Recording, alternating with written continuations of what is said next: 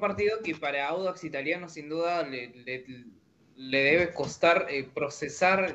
cómo se dio las cosas. El primer tiempo eh, el equipo visitante estuvo cerca de, anotar el gol, lo, dije en su momento con Lautaro Palacios, el número 9, y, eh, intenso el inicio del, primer tiempo, estuvo cerca de abrir el marcador, quedó un mano a mano con Mariano Andújar que no lo pudo aprovechar. Eh, es tanto así que no lo pudo aprovechar, pero el que sí lo supo aprovechar fue eh, el, defensa Agustín Rogel, ¿no? sobre el final del primer, del primer tiempo, un potente cabezazo y abrió la cuenta para, para el equipo de, de Estudiantes de La Plata. Así con el 1-1, digo, 1-1 en el global en ese momento, se iban al descanso.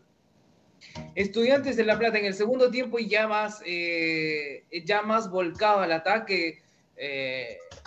corriendo riesgos y eh, alentado por Cinchada, claramente, en un estadio casi casi repleto. llegó el gol a los 84 minutos mediante Leandro Díaz, el 9, un gol de nueve, hay que decirlo así, un gol de goleador, porque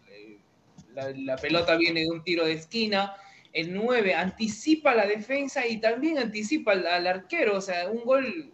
no sé si decirle hasta tonto, porque el gol llega desde en el área chica, es, algo que, tal vez eh,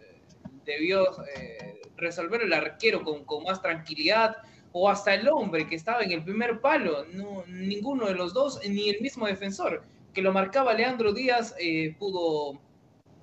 pudo evitar el 2 a 0 final. Y entonces, eh, con esto, el equipo de estudiantes de La Plata, como tú lo dices, por historia, por tradición y además su a la hinchada hoy que estuvo presente, se ha metido a la siguiente fase de la Copa Libertadores, el Audax italiano eliminado.